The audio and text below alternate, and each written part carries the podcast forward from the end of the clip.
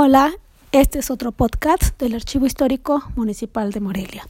Les habla Magali Zavala García. Soy egresada de la Facultad de Historia y también del Instituto de Investigaciones Históricas por parte de la Universidad Michoacana de San Nicolás de Hidalgo.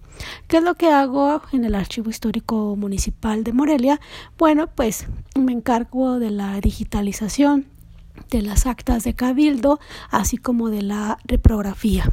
También eh, nos encargamos de la reprografía de las imágenes que solicitan los usuarios y en las dos últimas publicaciones que salieron a la luz de la revista Rosa de los Vientos me encargué de la coordinación, pero también eh, he publicado varios artículos rescatando la historia de Morelia a partir de los documentos que se encuentran en el archivo. Gracias.